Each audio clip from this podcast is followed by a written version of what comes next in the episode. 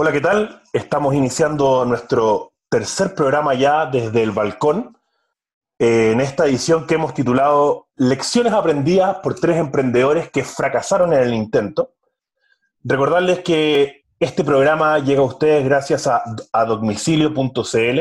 Entregamos un plan alimenticio gratuito y a domicilio adecuado para tu mascota. Briggerlimpio.cl, productos del hogar con la mejor calidad a precio justo. Y cefcargo.com, asesoría en comercio internacional para emprendedores y pymes.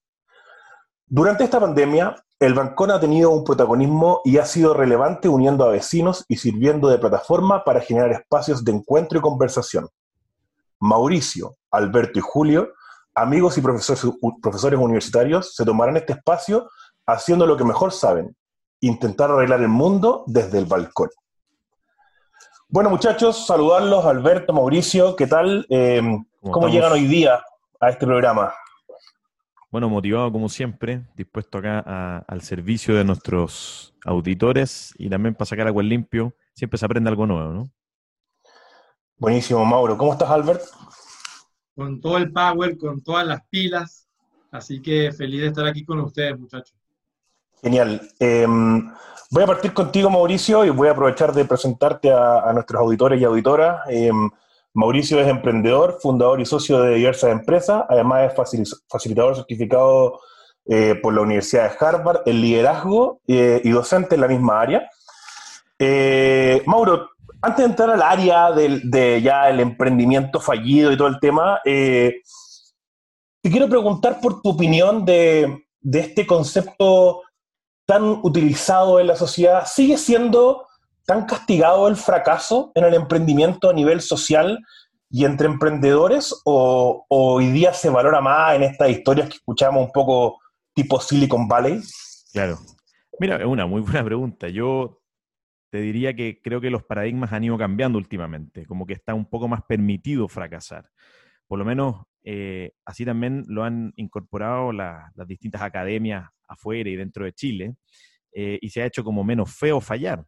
Sin embargo, yo creo, eh, ustedes pueden discrepar conmigo, digamos, que igual el paradigma como del, emprendedor o emprendedora exitoso como que sigue muy arraigado en nosotros. O sea, eh, básicamente porque no nos han e-, educado para equivocarnos o para fracasar. Entonces, yo creo que siguen habiendo como mm, brechas eh, en toda la sociedad, sobre todo en los, que somos emprendedores, digamos, y en los amigos que nos rodean, eh, sobre, equivocarse creo que todavía no hemos como hecho el cambio de paradigma completamente, pero obviamente han existido um, esfuerzos, digamos, para que esto no sea mal visto como era antes. Y al final es como andar en bicicleta, ¿no? O sea, uno cuando aprende a andar en bicicleta se saca la cresta, te pegáis, te duele, te ponía a llorar, pero ya la tercera, cuarta vez lográis mantener el equilibrio y vais para adelante. Eh, yo pienso que hay que tomárselo de esa manera, ¿no? Eh, y hoy día, sobre todo, hay más espacio para, para equivocarse que seguramente hace varios, varios años atrás. Pero sigo pensando que nos han educado eh, como para replicar un modelo exitoso, pero eso en realidad no es cierto. O sea, la realidad no es así. Eh, así que mmm, esperemos que esta conversación tenga que ver con eso, ¿no? Como valorar el fracaso y, aprender de ello para pa seguir adelante. Alberto, eh, sigo contigo, contarles que Alberto es coach de fortalezas consultor en inteligencia colectiva y fundador de Vía Parcu. Eh, lo pueden encontrar en viaparcu.cl. Alberto, ¿sigue siendo tan castigado como antaño el fracaso en, en, el emprendimiento, en los negocios particularmente? Yo creo que como sociedad seguimos castigando mucho el fracaso. El fracaso es algo mal visto, el fracaso es algo... Eh, que te deshonra prácticamente, es un tema que todo el mundo castiga. Yo creo que estamos muy acostumbrados a ver el resultado y nos olvidamos a veces del proceso y de los procesos. Creo que a veces se descuidan los procesos. Creo que la, la historia la escriben los que tienen éxito eh, y finalmente en el tema del emprendimiento es algo que está muy, muy evidente, ¿no? Eh, prácticamente que um, aquellos que no tienen éxito, eh, bueno, se esconden, les da vergüenza, eh, no sé, no terminan siendo, eh, teniendo eh, ni acceso a créditos, eh, la figura del reemprendimiento es bien complicada. Así que yo sí, yo siento que es una sociedad que de alguna manera es muy exitista, muy de última línea y, se castiga y se está castigando todavía mucho el fracaso. De todas maneras. Bueno, em, presentarme yo además, yo soy Julio Neuling, director del Departamento de Liderazgo de la Universidad de Ibáñez. Hago charlas además sobre desarrollo personal y consultorías en inteligencia financiera.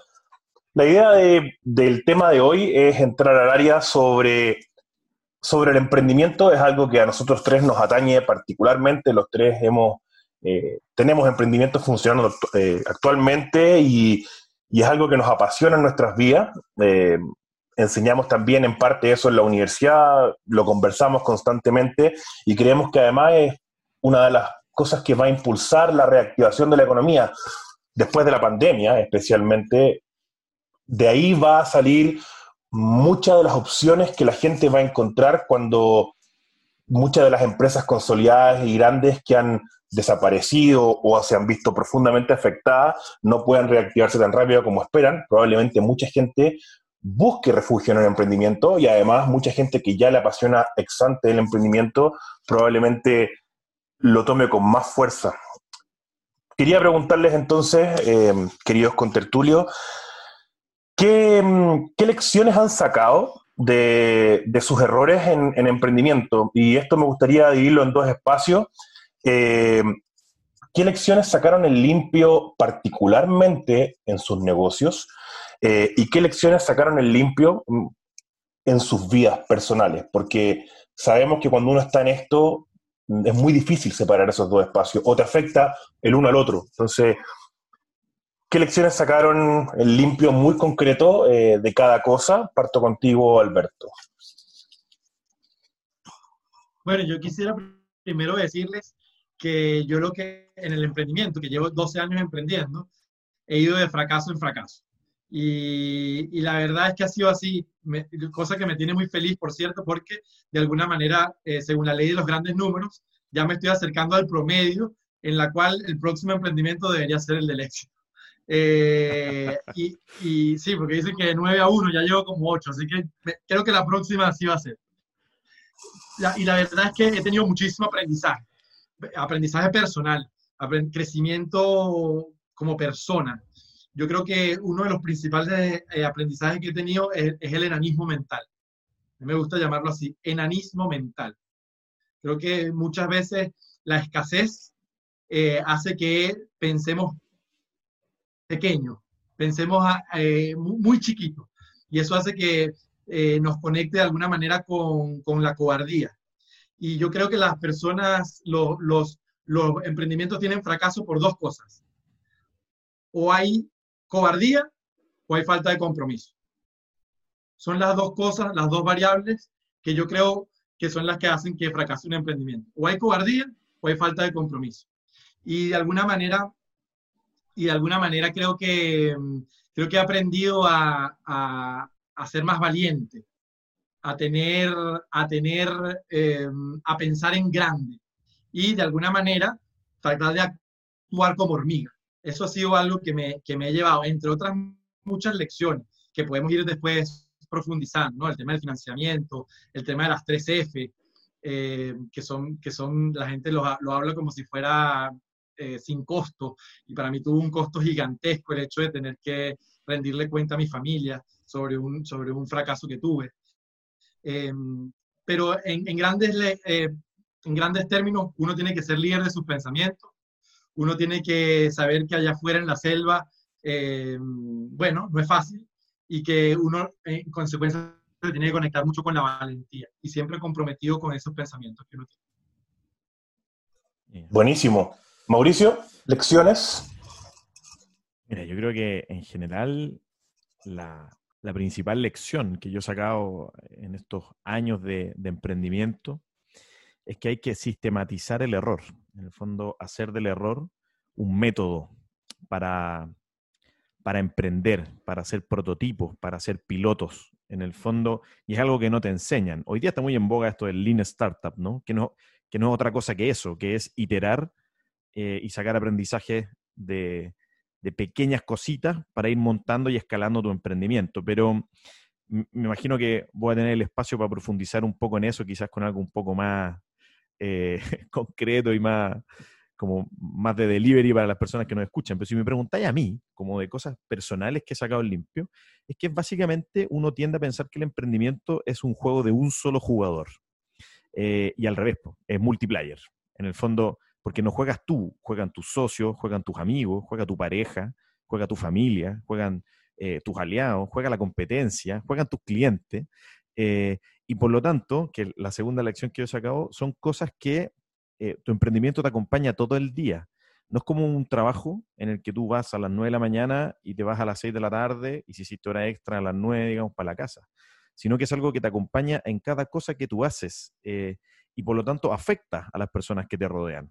Eh, ahí Albert, yo discrepo un poco con Alberto cuando decía que, mm, los emprendimientos pueden llegar a ser exitosos o no con, respecto a la cobardía y el compromiso.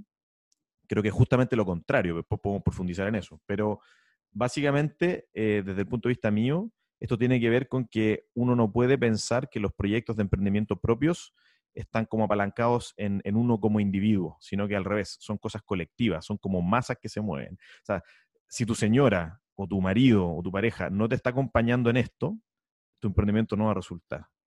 Si tú no has sido honesto con tus socios respecto de tus capacidades, tampoco va a resultar. O al revés, si no pediste ayuda porque piensas que tú tienes como, en el fondo, mm, descubriste la nueva fórmula de la Coca-Cola o la cura al cáncer, por así ejemplo, y entonces no, no compartes con nadie y te vas con tu, con tu secreto del emprendimiento a todos lados, también vaya a fallar. sobre todo en la economía mundial actual que tiene que ver con, el dinamismo, la asociación eh, y tener una cosa que se llama el co-petition, que en el fondo es eh, crecer, eh, digamos, como en entornos. por lo tanto, lección, da, en el fondo, ser un hombre multitask y entender que esto es un juego de varios actores y no de uno solo. Eso por ahora, digamos. Tengo un montón de otras cosas que comentar, pero también me gustaría escuchar qué pensáis tú, Julio. Bueno, sí, yo, una de las cosas que más he aprendido, yo tengo un poco menos de experiencia, por lo menos en cantidad de emprendimientos que Alberto. Em, en los dos emprendimientos grandes que, he intentado, sin contar algunos universitarios, menores, etc., em, en uno nos, nos ha ido bien, de hecho, seguimos incluso superando esta pandemia bastante bien, y en el otro quebramos, y quebramos con hartas ganas y harta pérdida y todo el tema. Y, yo, contrario a lo intuitivo o a lo que se suele decir casi que como frase motivacional, yo llamaría a, a no ser, eh, voy a decir quizás, voy a usar un personaje histórico chileno, ¿ah? pero para las personas que nos escuchan de, de, fuera del país voy a contextualizar, yo llamaría a no ser Arturo Prat. ¿sí? Eh, Arturo Prat fue un héroe de guerra chileno que viéndose mucha desventaja en un combate, eh, llamó a sus soldados a saltar al, barco enemigo y, a dar la vida eh, por la empresa que se estaba llevando a cabo, ¿no? Yo creo que hay un momento en que, en que hay que decir basta si el emprendimiento no está resultando, y hoy estamos hablando del fracaso en el emprendimiento, hay, que, hay un momento en el que mm, podríamos usar el término, hay que tener un stop loss, eh, en que ya no, no vale la pena seguir quizás poniendo plata de tu bolsillo o, hipotecando tu casa o, arriesgando más. De hecho, eh, Mauro citaba el Lean Startup y desde, desde el, el, modelo, digamos, uno debería partir el emprendimiento con hasta un límite al cual uno está dispuesto a invertir o poner si es que las cosas van a resultar o no. Y de ahí en más, no voy más y punto. Aunque me parezca que si pongo un peso extra o una hora extra de trabajo, justo iba a resultar, siempre esa tentación está. Y tenemos que ser capaces un poco de, justamente por la pasión que nos mueve eh, en los emprendimientos, porque muchas veces el emprendimiento termina siendo casi un hijo más, tenemos que ser capaces de separar eso y decir, hasta aquí. Y hasta aquí me permite partir con una nueva idea, con una nueva opción, con un nuevo emprendimiento y no hundirme totalmente eh, con el que ya se está hundiendo. Eso cuando en el mundo en el que no nos está yendo bien, ¿cierto? Otro mundo es cuando las cosas están en piloto automático o se están disparando, que tenemos un montón de otras cosas que comentar, digamos. Pero aprender a decir basta cuando hay que decir basta. Bueno, recordarles que este programa desde el balcón llega a ustedes gracias a adomicilio.cl. Entregamos un plan alimenticio gratuito y a domicilio adecuado para tu mascota. Brierlimpio.cl, productos del hogar con la mejor calidad y a precio justo. Y cefcargo.com, asesoría en comercio internacional para emprendedores y pymes.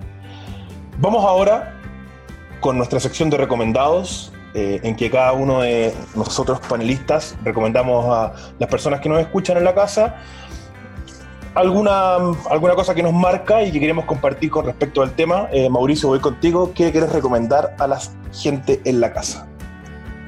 Mira, a mí me gustaría recomendar un libro en esta oportunidad, que quizás es un libro como que va mucho más anterior, digamos, a, la decisión de emprender o no, pero que a mí me cambió la vida desde el punto de vista de, de las capacidades que uno tiene para ir cambiando su vida, que se llama Immunity to Change de los autores Robert Keegan y Lisa Laskow. En el fondo, básicamente, para, recomendarlo bien, se trata de que uno siempre es capaz de ir cambiando la manera de pensar y la estructura de tu cerebro. Antes se pensaba que uno, como que a los 30, como que no podía cambiar nunca más, como que uno es así. Y este libro como que desafía ese paradigma y te invita a, a ir avanzando con todas las cosas que uno tenga y mm, a mí por lo menos me sirvió un montón y espero que a los auditores también. Tremendo, tremendo libro, ¿ah? Así es. Alberto, tu recomendación. Yo quisiera recomendarles un libro que se llama Grit, de Angela Duckworth, Resiliencia. Básicamente hace un estudio sobre qué es la resiliencia y cómo se puede ser resilientes. Una de las cosas que más creo yo son importantes a la hora de ser emprendedor. Si me caigo, tengo que buscar la manera de cómo levantar. Eso.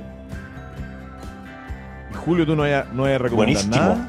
Eh, pero de todas maneras, de todas maneras, eh, voy a recomendar un, libro de un autor español, un emprendedor español que para mí es mi mentor, eh, es Sergio Fernández. El libro se llama Vivir sin jefe.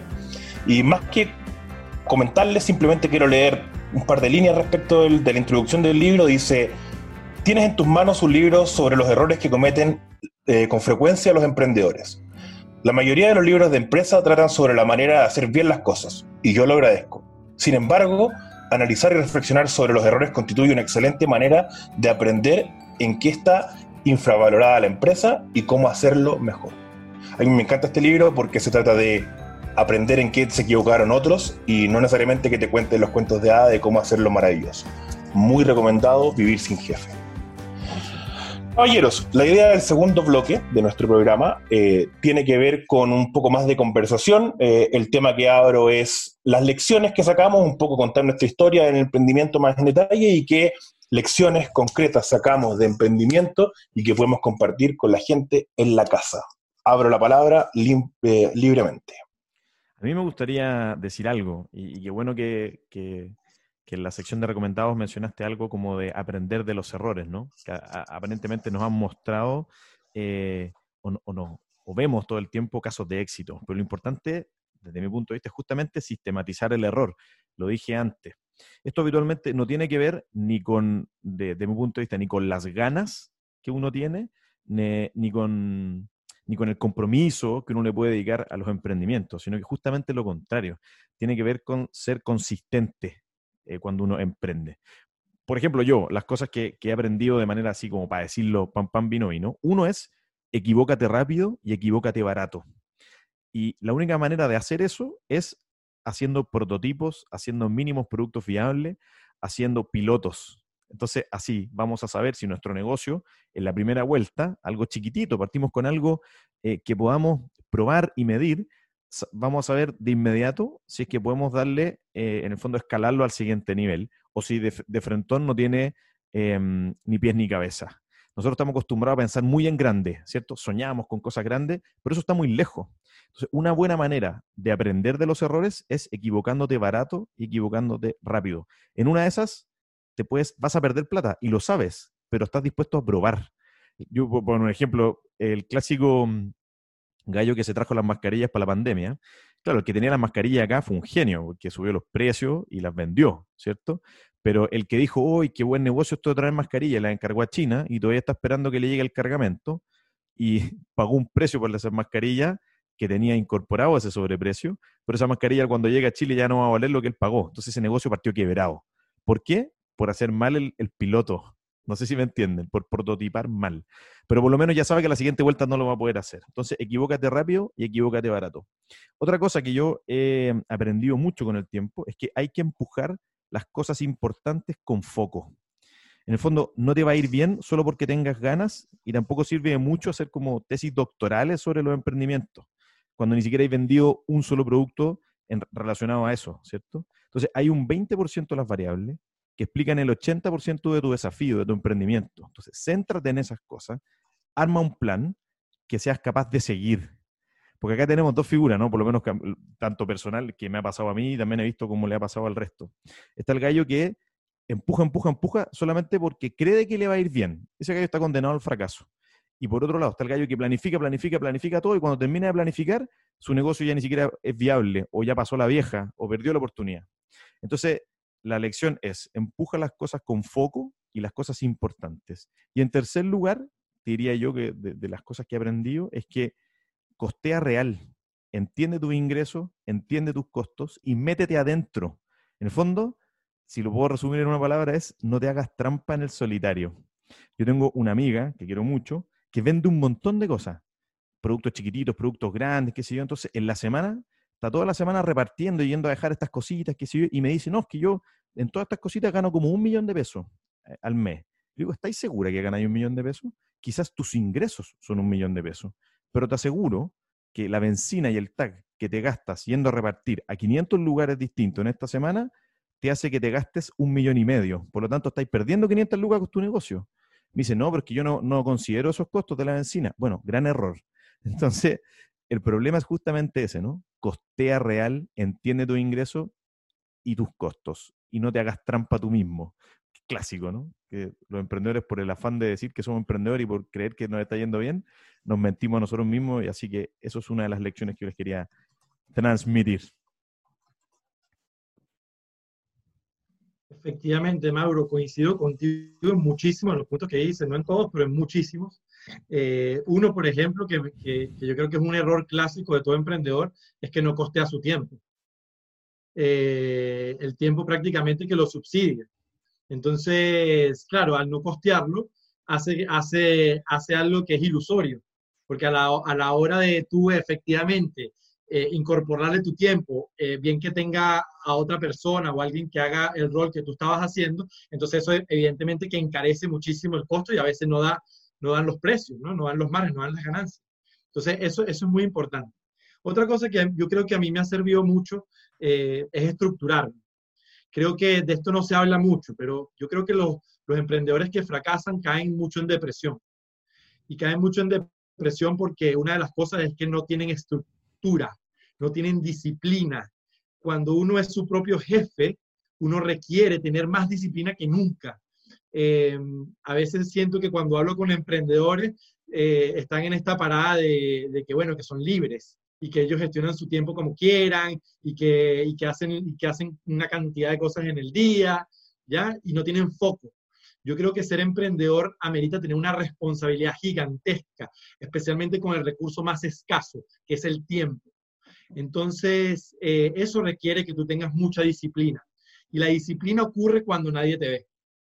Yo, yo creo que tú dijiste algo en el segmento anterior, Mauro, que me encantó, porque lo vivo plenamente. Eh, uno cuando es emprendedor, uno, uno está casado con el emprendimiento. No me gusta verlo como un hijo, ¿ya? Pero sí, sí, sí me gusta verlo como, como un compromiso que tienes allí muy fuerte y te va a demandar muchas horas. Vas a, estar que, eh, vas a tener que estar de madrugada, vas a tener que estar muchas noches en vilo. Yo les confieso, prácticamente que mi segunda jornada laboral parte a las nueve de la noche. Eh, y eso, y, y, termino dos de la mañana, y, y, tengo que estar feliz haciéndolo. Hay, hay, personas que eso lo ven como una carga o como, o como que en este caos, en, esta, en este tema eh, de inestabilidad que, que tiene el, empre el, emprendimiento, se van en, enfermedades mentales, en, no tener, en, estrés, en, no saber lidiar con toda esta presión, ¿ya? Que como tú dijiste, es multifocal. Entonces yo creo que es muy importante estar feliz en este caos, estructurarse, tener disciplina, costear tu tiempo, y quisiera, y quisiera terminar con algo que es muy importante, que es el, financiamiento. Yo creo que el financiamiento es algo que es clave. Ya, por lo menos a mí me, pesó mucho en los primeros emprendimientos, cuando eh, obviamente al no ser nadie y al no ser sujeto de crédito y al no, y al no poder tener recursos suficientes, pues me endeudé con el, lo que llaman la triple F, ¿no? Que para mí no es triple F, porque dicen Family, Friends and Fools, ¿ya? Entonces yo creo que el, el Fools no existe. Eh, yo, bueno, si hay un tonto por ahí en la, en la, en la vida, por favor, dame el número, porque yo nunca lo he encontrado. Eh, y, entonces me quedan los otros dos, que es el Family and Friends. Y yo creo que, yo creo que eso tiene un costo moral altísimo, altísimo, altísimo, altísimo. Yo recuerdo que mi primer emprendimiento, eh, mi abuelita fue la que me dio la plata, ¿me entiendes? Y, y la abuelita era casi que lo único que tenía. y yo no podía dormir en las noches, ¿me entiendes? Con ese, con esos ingresos que ella, me, que, ella con todo el esfuerzo de su vida me dio. Yo creo que también hay que ser muy responsable con, con esa fuente de financiamiento, no es gratuito. Eso, Julio, no sé qué opinas tú. Sí, mira, yo varias cosas. La primera, eh, suscribo con lo último que, que, que, dijiste tú, Alberto, y por eso yo hacía hace un rato el punto con respecto hasta dónde está disponible la pérdida aceptable respecto de las cosas. Eh, quería discrepar, eso sí, un poco con, lo que sostenía Mauricio hace un rato. Yo creo que efectivamente hay que equivocarse rápido y barato, eso es cierto. Efectivamente hay que prototipar, efectivamente hay que eh, tratar de hacer lo que se llama el MVP, el mínimo producto viable, ahora ya. Pero, pero muchas veces eso parecía ser un engaño para quien emprende de no atreverse a soñar como como con ser el próximo Facebook, por decirlo en, gigantesco, ¿no? Em, y yo también creo bastante en la filosofía de, em, si vas a soñar, digo, no seamos tacaños, ¿no? Si ya es un sueño, sueña gigante. Entonces, a mí me gusta mucho el mix de ser emprendedores con los pies bien puestos en el suelo, pero con la mente lo más en el cielo posible y hay que hacer las dos cosas y tener la capacidad de hacer ambas.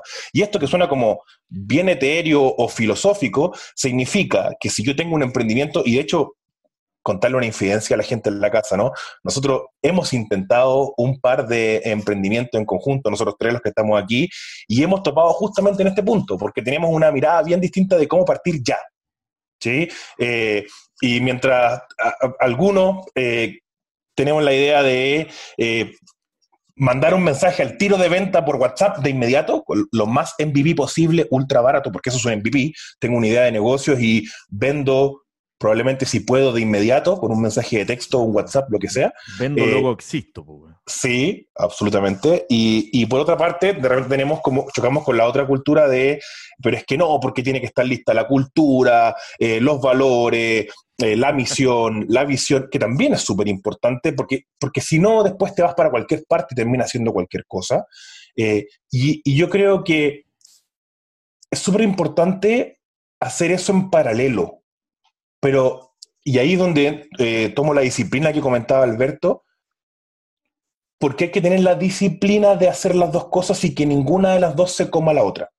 Si me enfoco demasiado en la cultura, los valores, la misión, no hago nada de acción real, el emprendimiento no empieza nunca, nace muerto. Si me enfoco completamente en la acción, la acción me va a llevar hacia donde se conduce de manera sola y nunca una visión me va llevando hacia donde realmente soñé llegar, porque finalmente, para mí, y esto es personal, el emprendimiento debería tener un propósito que genere un cambio o agregue valor a la sociedad, ¿sí? ¿Podemos comercializar por comercializar? Sí, podemos. Está bien, para mí está bien, pero si además agregamos valor a la sociedad, si desde el propósito hacemos un cambio positivo a nuestros clientes y a las personas en el mundo, mejor. Y esa visión no se debería perder. Entonces, ¿cómo logro desde el primer MVP tener claro en 30 años más dónde va a estar mi emprendimiento. Aunque eso cambie, mute, etcétera, pero tener esa idea desde ya. Te puedo, interrumpir un poco en eso porque en el fondo he sido mencionado, pero por favor, por favor. yo no estoy diciendo que no tengamos que soñar, ¿cierto? De hecho, posiblemente cuando cada uno elige emprender en lo que sea, lo que está detrás es eso, ¿no? El sueño de un mejor trabajo, de una mejor calidad de vida, de tener impacto en la sociedad, dependiendo del emprendimiento, pero todos somos soñadores. Pero yo creo que hay una diferencia entre ser solo un soñador y un emprendedor. O sea, tener una colección de buenas ideas y de proyectos eh, fantásticos no es necesariamente ser un emprendedor, eres un soñador.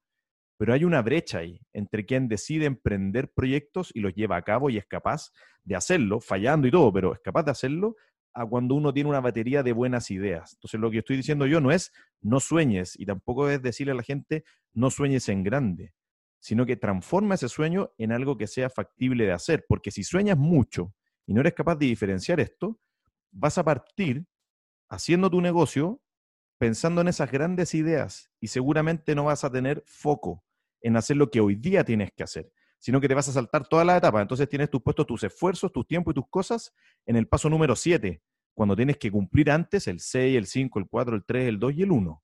Entonces la invitación no es no, no sueñes en grande, sino que planifícate, sé disciplinado, como dijo Alberto, pero planifícate en hacer las cosas que tienes que hacer hoy para el día de mañana tu sueño sea realidad. Pero si uno parte al revés y no es capaz de diferenciar eso, puede ser un error. Y acá cada uno tendrá su receta de cómo autorregularse, ¿no? Eh, dependiendo de, los pasos, dependiendo de las ambiciones, dependiendo del perfil de cada uno de nosotros. Pero, pero lo importante es que no caigamos en el, error de creer que con solo por soñar las cosas van a ocurrir, ¿cierto? Eh, y tampoco en el error en el otro, que es como vendamos el tiro porque si no, no vamos a vender nunca. No, detenta pensar, tampoco es el mensaje, ¿no? Lo importante es saber cómo escalarlo, porque si no, somos una colección de buenas ideas. Eso quería Total, total. Yo, eh, muy cortito el ejemplo, me quedo con, una gran práctica que leí una vez de J.K. Rowling, autora de Harry Potter, que nos podrá parecer un cuento infantil o lo que quieran. Eh, fue uno de mis cuentos favoritos cuando, cuando era niño. Eh, y ella contaba. Bueno, ni tan niño, ni tan niño.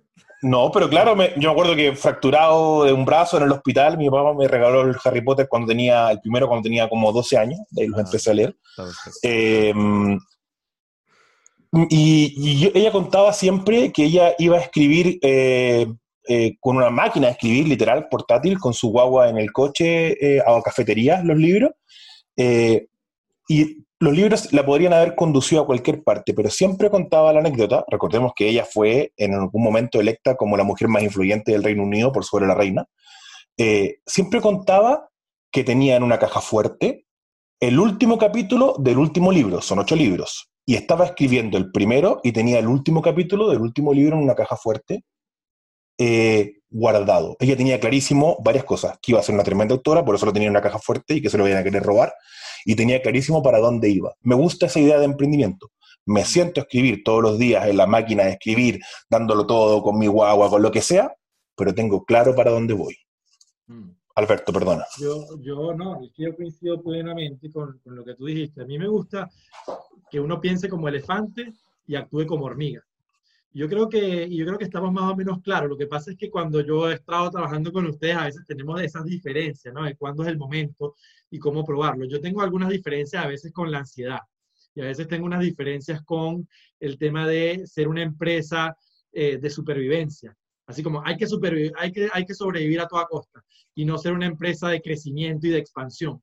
Me gusta hablar con, con, con, con ser una, una empresa de expansión. Y para ser empresa de expansión hay que inspirar y para poder inspirar hay que mostrar una cantidad de cosas que, que, inspiran, ¿no? Eh, visión, propósito, eh, tener estructura, tener una cantidad de pega. Por eso es que es tan demandante el tema del emprendimiento, porque son tantas aristas que hay que, estar, que, hay que tener cubiertas a la hora de poder eh, traer talento, atraer talento, de, de, tener personas que, porque esa es otra, me parece que cuando estás en una cosa de supervivencia siempre andas ratoneando, ¿no? Entonces, ratoneas en todas partes, en tu talento, en tu recurso humano, ratoneas en, las cosas importantes que verdaderamente le dan el driver a tu, a, tu, a tu, negocio, ratoneas en las redes sociales, ratoneas por todos lados. Entonces te conviertes en una empresa de miedo, te conviertes en una empresa de escasez y una empresa de supervivencia. Entonces, ese, ese tipo de empresas y ese tipo de esquemas son para mí fórmulas que van directamente al fracaso. Yo creo que, yo creo que hay que creerse el cuento, hay que pintar el dragón chino, hay que, hay que pensar en grande. si, uno no se cree el cuento, nadie más se lo va a creer por ti. más nadie se lo cree y tienes que ser líder de tu pensamiento, porque apenas tú cuentes, apenas eches el cuento, la otra persona al lado te va a decir, pero ¿quién eres vos? ¿Qué te crees tú? Eh, eso va a fracasar, eso no es así. Y ojo, hasta tu entorno más cercano. O sea, estamos hablando de las personas que más influyen en ti, eh, van a venir con este tema de retroalimentación. Entonces, a veces también, a veces me gusta escuchar una frase que dice, el mejor consejo eh, es no escuchar ningún consejo y, es ser líder de tus pensamientos. Y, yo creo que ahí es donde, donde quise decir eh, mi relato al principio, ¿no? ser una empresa de expansión, una empresa que inspire. Por eso es que yo, no, yo no tiro, yo no, yo no subestimo yo, yo, esto es una cosa que me pasa, para poner el punto sobre la mesa. Creo que la gente sobreestima el corto plazo y subestima el largo plazo. Yo creo que 10 años pueden cambiar tu vida. 10 años pueden cambiar tu vida. Y como, y como siempre lo discutimos con Julio, ya, y, y, algo que es típico, Mauri, yo creo que les ha pasado. El 31 de diciembre, ya, la gente que sale a decir, ¿me entiendes? Este año sí que sí. Este año sí voy a ser completamente distinto. Este año sí me propongo hacer las cosas diferentes. Y, yo, creo que, yo creo que la gente subestima el largo plazo. Yo creo que ahí en el largo plazo es donde está verdaderamente eh, el éxito. Total, ¿ah? Oye, para, mm, para, ir cerrando, eh, solo les quiero recordar que y agradecer que mm, nuestro programa llega a ustedes gracias a domicilio.cl. Entregamos un plan alimenticio gratuito y a domicilio para, adecuado para tu mascota brillerlimpio.cl, productos del hogar con la mejor calidad y a precio justo, y cefcarco.com, asesoría en comercio internacional para emprendedores y pyme. Vamos con nuestras palabras al, cierre, 30 segundos Mauricio para cerrar. Bueno, nada, solamente como eh, hacer invitaciones, ¿o no? Eh, creo que la, principal invitación que yo podría hacer tiene que ver con buscar aliados. Eh, cuando uno emprende necesita aliados. Necesita tener redes, necesita compartir experiencia. Uno está tan solo que justamente lo que necesita es tener eh, una red de soporte. Lo segundo es que todos tenemos tiempo. Lo que pasa es que hay que aprender a usarlo.